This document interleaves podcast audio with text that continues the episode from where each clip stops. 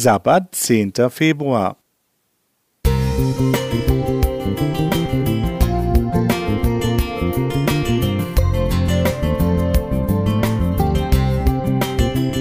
Ein kleiner Lichtblick für den Tag.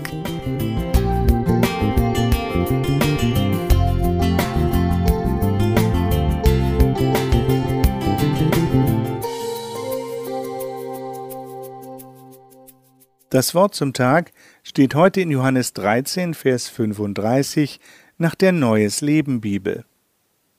Eure Liebe zueinander wird der Welt zeigen, dass ihr meine Jünger seid. Ich kann mich noch sehr gut daran erinnern, wie ich als Fahranfänger das Auto meines Vaters im Winter über die Autobahn des Hunsrücks steuerte.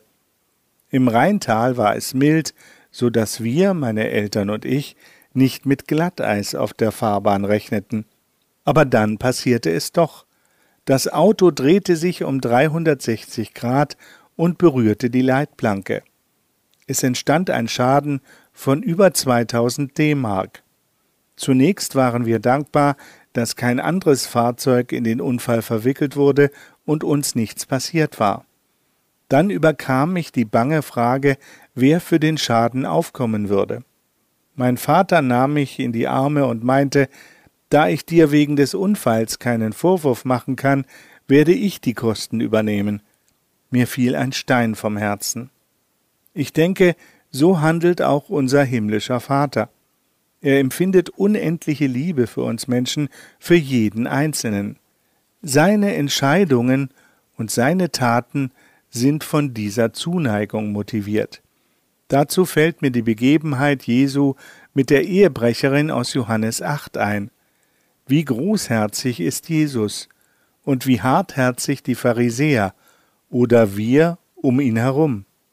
Nach dem Gesetz hätte die Frau gesteinigt werden müssen, aber Jesus verdammt sie nicht und verstößt lieber gegen das bestehende Gesetz. Er entlässt sie ohne Strafe. In dieser Begebenheit wird deutlich, dass Jesus die Beziehung zum Nächsten und zu Gott über alles stellt, sogar über das Gesetz. Was für ein großartiger Gott. Wir wissen, dass wir durch das Halten der Gebote nicht errettet werden. Wir sind alle Sünder. Nur die Erlösungstat Jesu verschafft uns Gerechtigkeit. Was erleben wir heute in unseren Gemeinden und im gesellschaftlichen Leben? Wie lieblos gehen wir teilweise miteinander um, es ist erschreckend und beschämend zugleich.